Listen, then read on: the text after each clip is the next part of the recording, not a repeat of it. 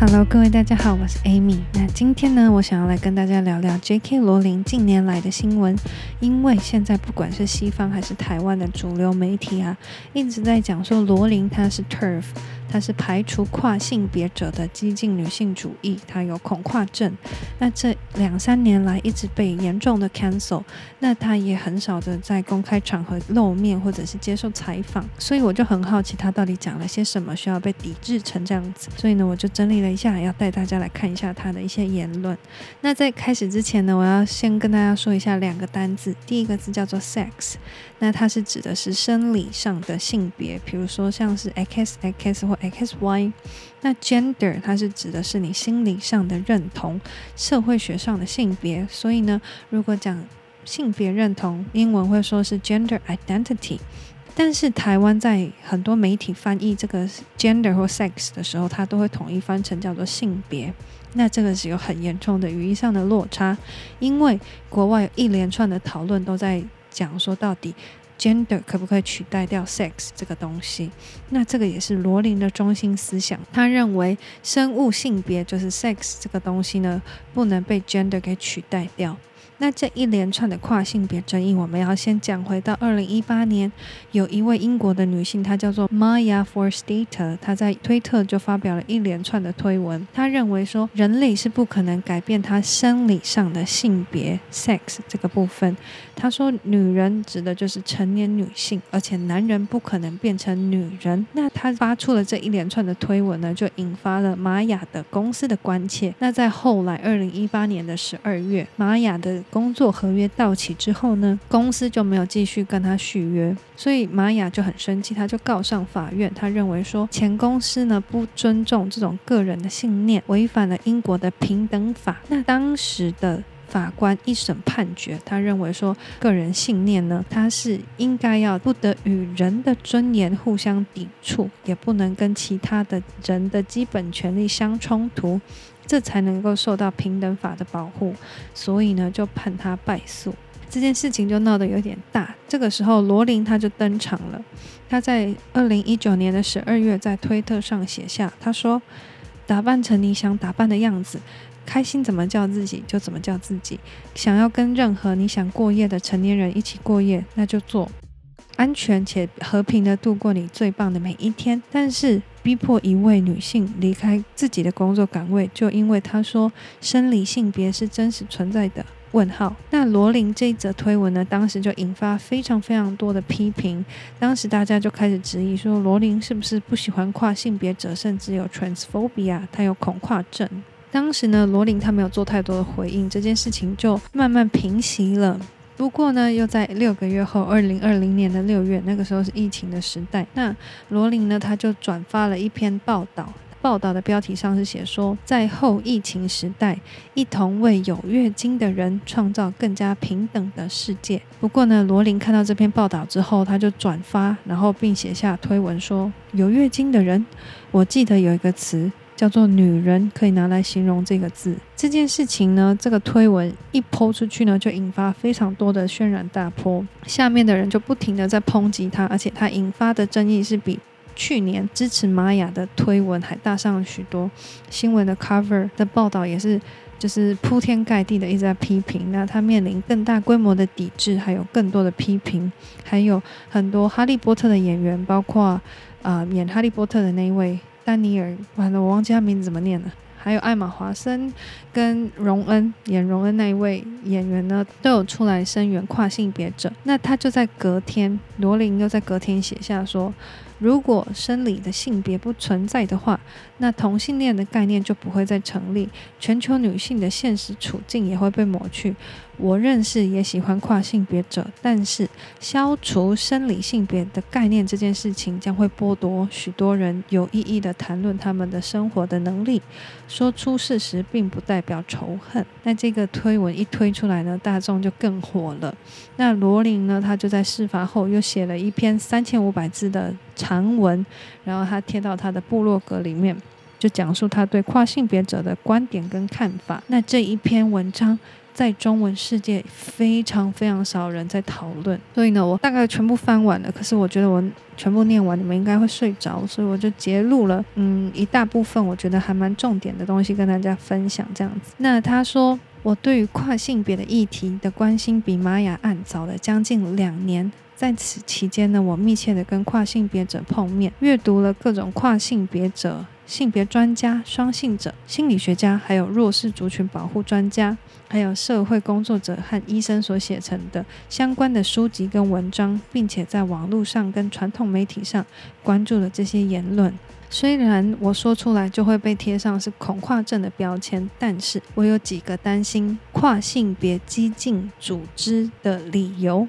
而且我决定，我需要站出来。在这一段期间，我很清楚，新的跨性别激进主义正在对我支持的很多议题，比如说像。多发性硬化症这个症状在男生跟女生的身上会有很大的不同，这些都会造成很大的影响，因为他们正在推动法案来改变生理性别的法律定义，想要将 sex 替换成 gender。我也阅读了很多年轻跨男写的文章，他们在里面揭露了他们其实是一群很纤细而且很聪明的人。我阅读着他们对性别的焦虑的描述，还有解离，还有厌食。自残跟自我怨恨的描述，我就越想知道，如果我再晚个三十年出生，我可能也会想要做跨性别手术，因为逃离女性身份的诱惑是非常巨大的。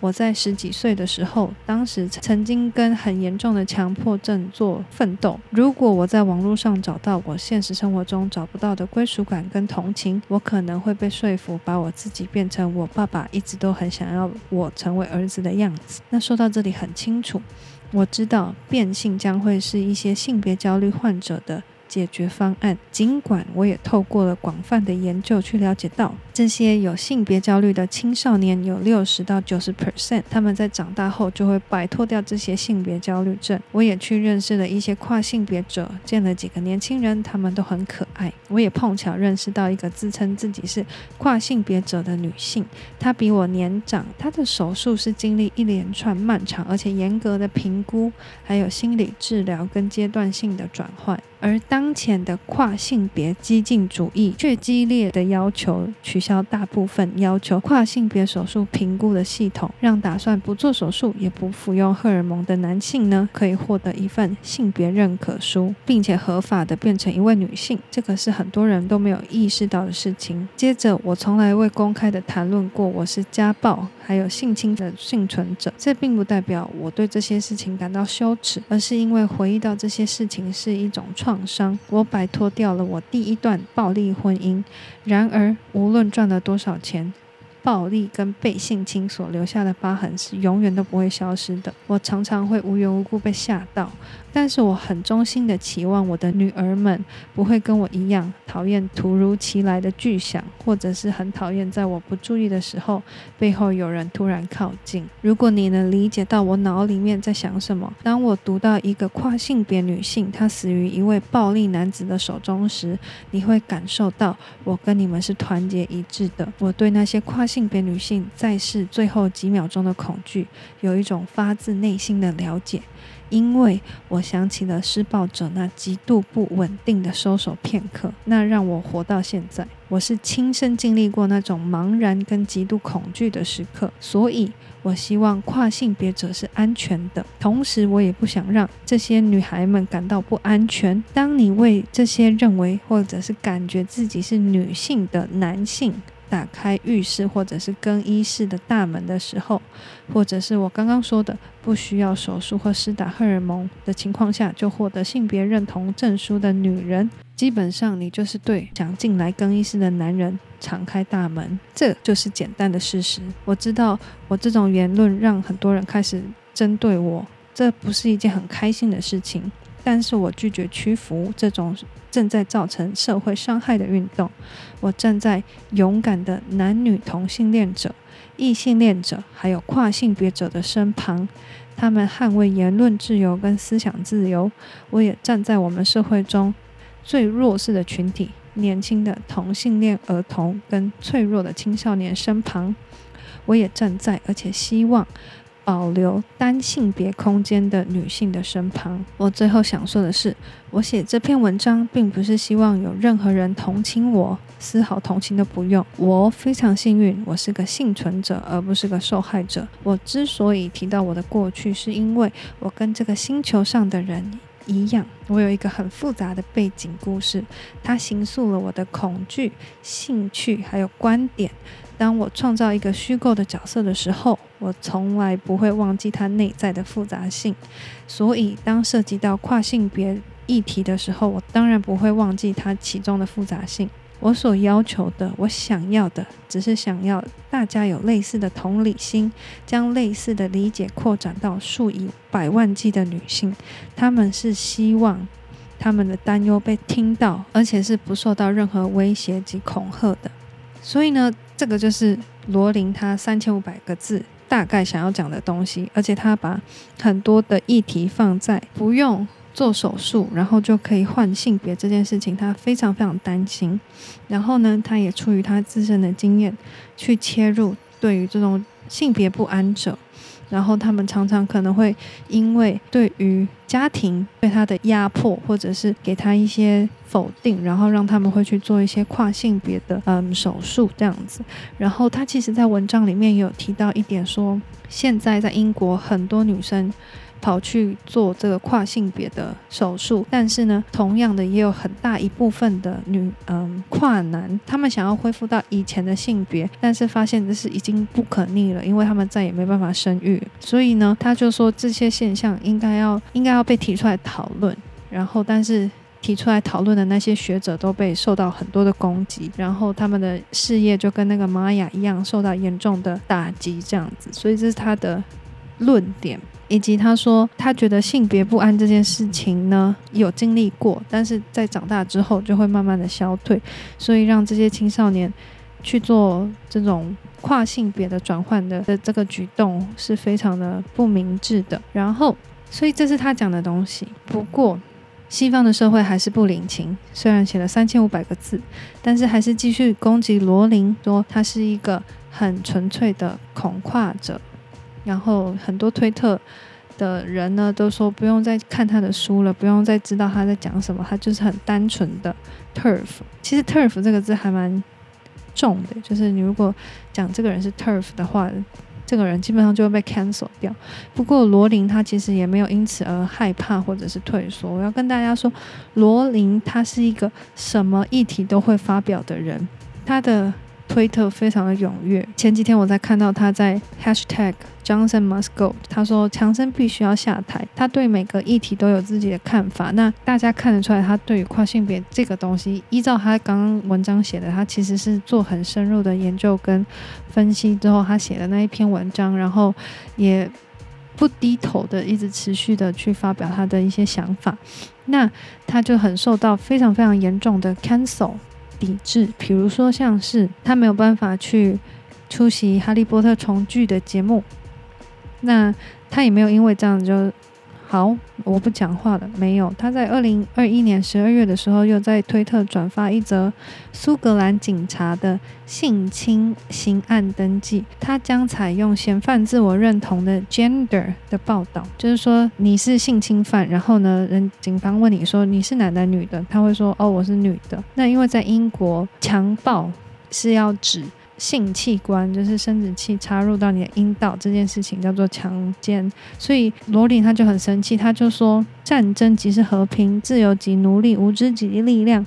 性侵你的阳巨人是一位女性，他的意思就是说，你可以想象有个女的，她有一个屌。然后他强奸你，但她是女的吗？所以呢，这件事情就引发了更大的一连串的 cancel。纽约时报的报道呢，就开始写说，哈利波特的小说迷呢，开始想象一个没有作者的世界。一连串的 cancel 的文化开始就是蔓延，那罗琳他就没有办法再出现在公众的视野。就是没有任何的采访啊，或者是任何的访问，或者是影片里面。因为我现在 Google 的话，它最新的一个是今年二月接受哈利波特图书馆的采访，这个是最新的，那其他都是可能四五六年前的影片了，所以它真的很少很少近期相关的影片。那这个就是我很讨厌 cancel 文化的一个地方。罗琳呢，他就变成一个不能说出名字的人，他变成佛地魔了。那我一直觉得说，其实每个人都有每个人观点，你有些地方可以同意，有些地方可以不同意。但是现在的文化就是演变成说，你讲了一个不同意的东西，就要被全盘的否认，而且要推翻你这个人的价值。这个是一个很，我觉得很可惜的现象。嗯，从政治正确，然后从就是我们上次讲的 work，然后到现在的取消的 cancel 文化，然后演变成说，我现在讲每个字可能都要很小心。如果呢，你觉得好像不顺你的意的话，我就会变成文字狱，然后就会慢慢的开始被大家批评。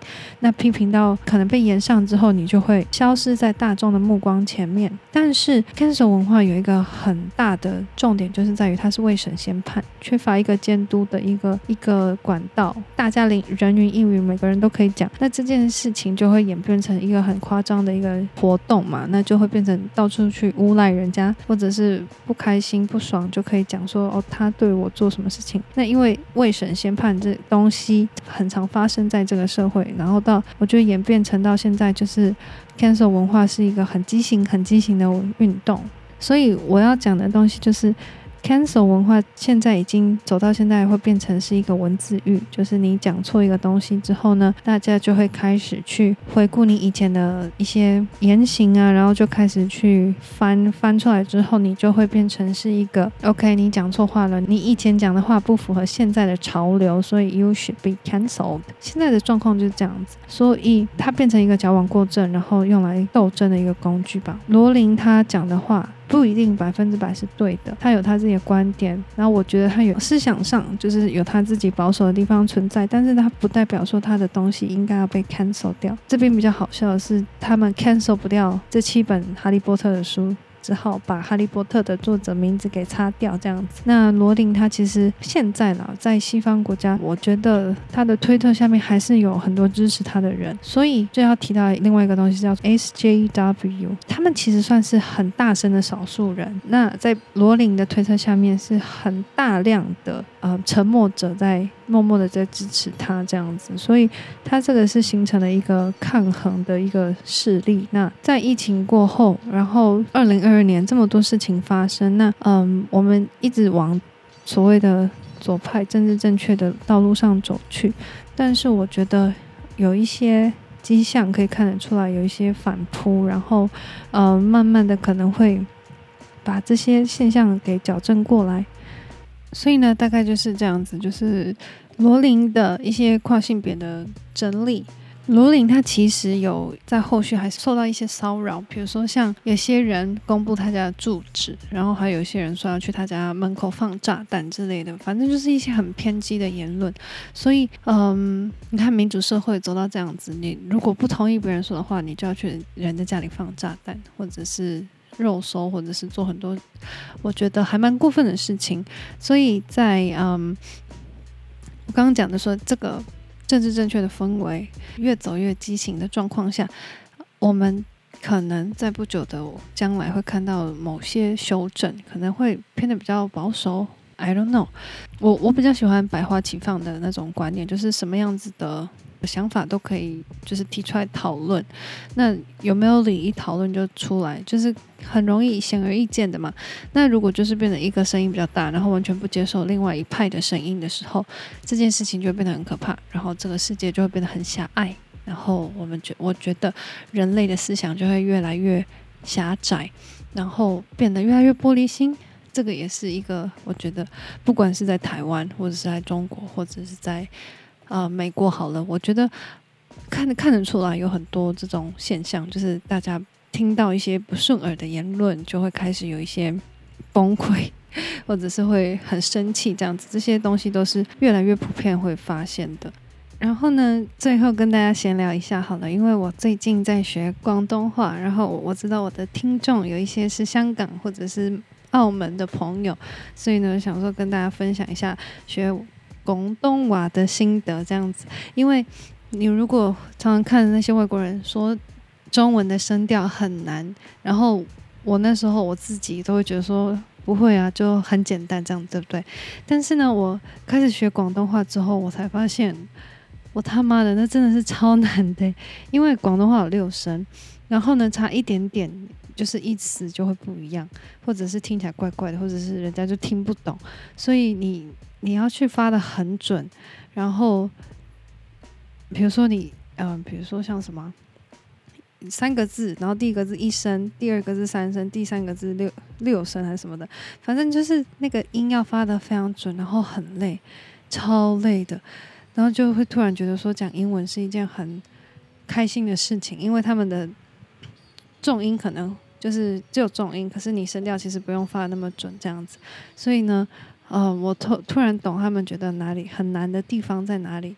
就是语调很难，然后我最近学了什么？我学了好多句哦，比如说像“早逃”，“早逃”是早早点睡，然后嗯，“早三”，“早三”是早安，然后还有学什么“三年之后又三年”，我觉得我好像念错，“三年之后又三年”，然后我见到了台词，然后还有什么？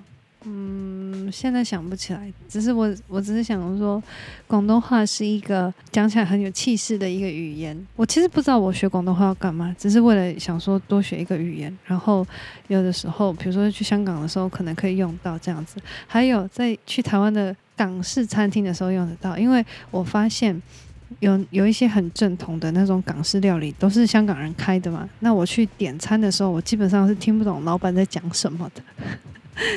他们好像不是讲广东话，然后也不是讲中文，它 mix 在一块了。那我完全听不懂，所以呢，以后去吃港式餐厅的时候可能可以用到。然后讲到台湾的港式餐厅，台北的港式餐厅我很喜欢，师大那边的有一间港式餐厅叫什么？它叫香港新华茶餐厅，我觉得这个很好吃，这一这一间很好吃，虽然有点贵。然后。当你开始学广东话之后呢，你走在我走在台北的路上，我才发现，哇，也太多人在讲广东话了吧？很多诶、就是不管是港生好了，或者是不知道移民过来的，就是你走在路上就遇得到很多人都是讲广东话，印象还蛮深刻的。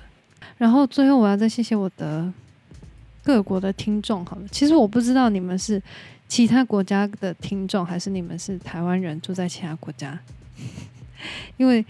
这是一个很大很大的差别，不过我还是要谢谢你们。我看一下哦，我有百分之八十八 percent 的人是台湾人，台湾听众说、so, thank you，而且里面有一半是台北人，然后再来是台中人，然后再来是高雄的乡亲，然后再来是桃园、新竹、台南、彰化，然后接下来呢就花莲。